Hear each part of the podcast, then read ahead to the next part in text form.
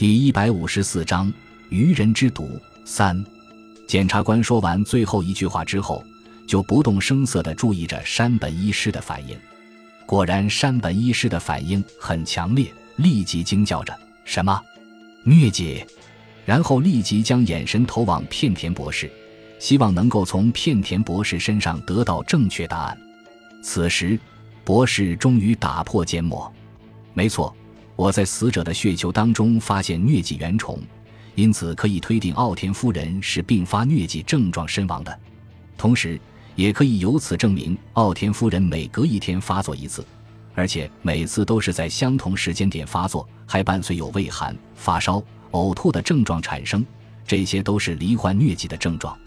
山本医师反驳：“可是，可是疟疾发作时很少会引起呕吐的呀，不管再怎么少见。”终究还是有这种案例呀，片田博士笑着说：“疫病症的妇人在罹患疟疾的时候会严重呕吐，并且陷入昏迷，因此我认为这些症状与中毒的症状并不相同。”所以，检察官打断这两个人的对话：“假设奥田夫人罹患疟疾，至少发作四次，然后在第四次发病的时候因并发症而身亡，再进一步剖析奥田发病的情形。”我认为他前三次都只是单纯因为疟疾发作而已，所以前三次发病后都可以痊愈恢复健康。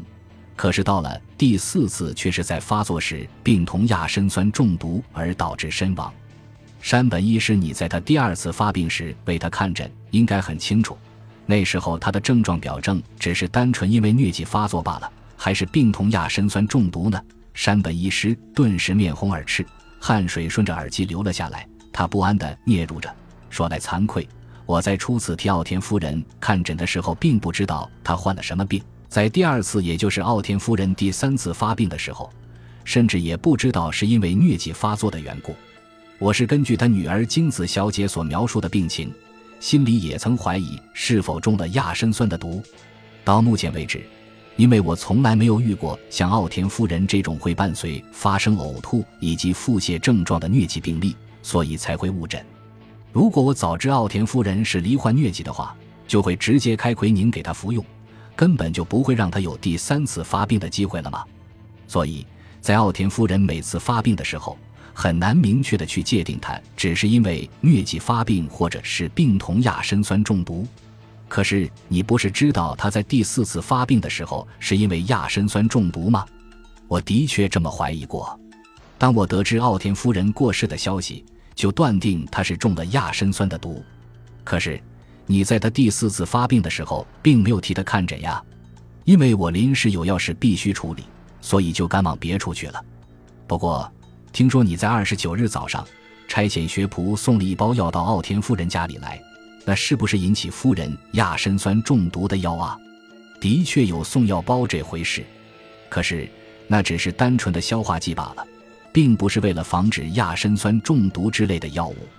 至于奥田夫人中毒这一点，我是因为京子小姐的一番话提醒了我，所以就暗中观察她的病情。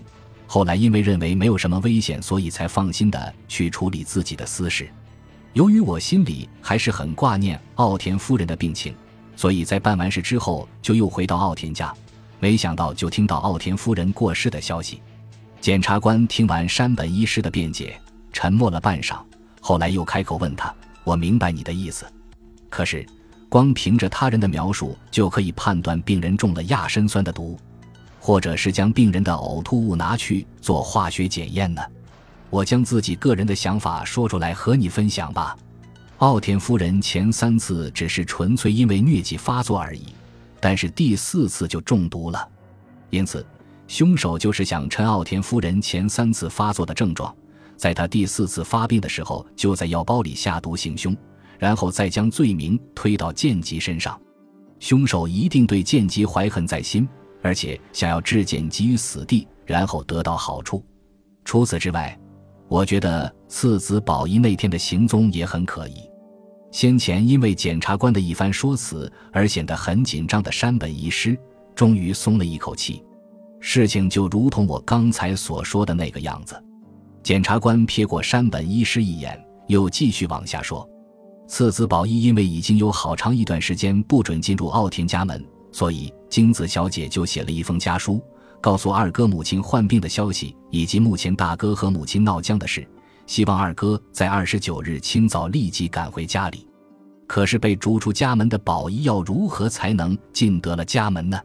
是因为亲情的呼唤，宝仪要回家来保护母亲，还是宝仪心里暗怀鬼胎？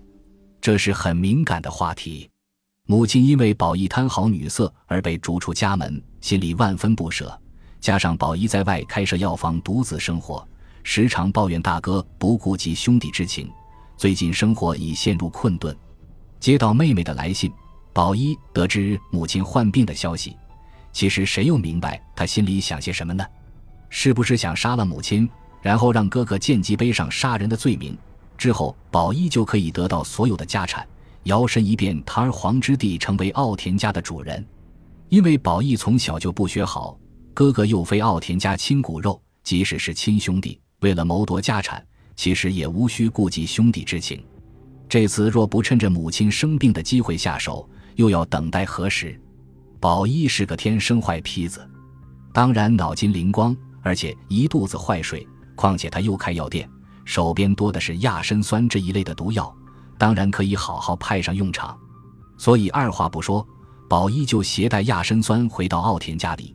山本医师很赞同检察官的推论，虽说是检察官个人的想象而已，可是说的有模有样，还真像有这么一回事儿。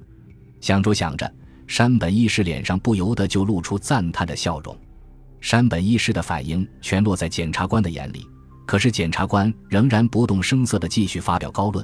可是话又说回来，宝一要怎么将这包亚参酸让母亲吃下去？因为在场的人不止剑吉一个呢。当然，先不论宝一知不知道母亲罹患疟疾的事，哥哥剑吉一定会怀疑宝一毒杀母亲。要用什么方法才不会引起怀疑？因为一定得看准时机才可以下手。所以，当上午十点左右看到金子手上拿着一个药包，心想好机会来了，于是就借口想看看药包内容，趁机将亚参酸混入药包里面。因为亚参酸无色无味，奥田夫人绝对不会发现有异。以上的内容只是我个人的推论而已。其实那天早上你拆学仆送到奥田家的药包的包装纸，经过片田博士做药物分析之后，发现有明显的亚参酸毒物反应。四，听检察官说完，山本医师整个人跌坐在椅子上，身体不由自主的打颤，喉咙里似乎被什么东西哽着似的，说不出话来。啊！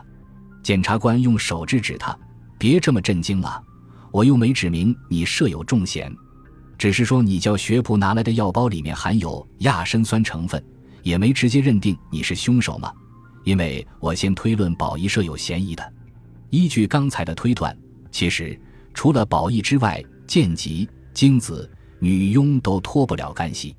我刚才先撇开剑吉，所以现在再把剑吉列入讨论。虽说奥田夫人前两次是因为疟疾发作，所以与剑吉无关，可是若剑吉利用奥田夫人前三次的发病症状，就在第四次的时候下了毒手，所以当然剑吉就是凶手了。可是就剑吉本身来讲，因为前三次奥田夫人发病都与他无关，也用不着趁母亲第四次发病时下毒来引起大家侧目嘛。所以从这个理由，我可以断定剑吉不是凶手。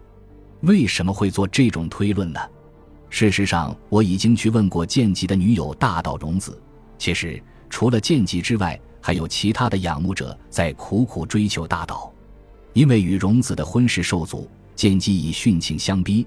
是因为剑吉生怕荣子会被其他的情敌抢走，后来荣子誓言终身互不嫁娶来安定剑吉的心，但是气度狭小的剑吉仍然觉得不安，所以我认为剑吉想要将情敌击退。可是要击退情敌，首先就是要先将母亲毒死之后才办得到。山本医师，你一定也很明白这个道理吧？让我很惊讶的是，剑吉的情敌居然就是你。对不起。我绝不想说出这句话让你面红耳赤，而且这句话也没排在我的侦讯流程里面。所以，剑吉是不是在那大早上拿到你送来的那包药，就趁机在药包里下毒，然后将罪名栽到你头上去？想来也并不是不可能啊。不过，这么一来，我就无法确定究竟下毒手的人是宝一还是剑吉了，因为在药包上所采到的指纹并不完整，所以也无法确认是谁的指纹。可是，即使确定是某人的指纹，也无法就此认定就是那个人下的毒。同样的道理，不管是精子还是女佣，搞不好你也是可疑人物呢。因为我已经被搞混了，所以为了彻底解决这个谜团，最好的方法就是请你来一趟了。感谢您的收听，喜欢别忘了订阅加关注，主页有更多精彩内容。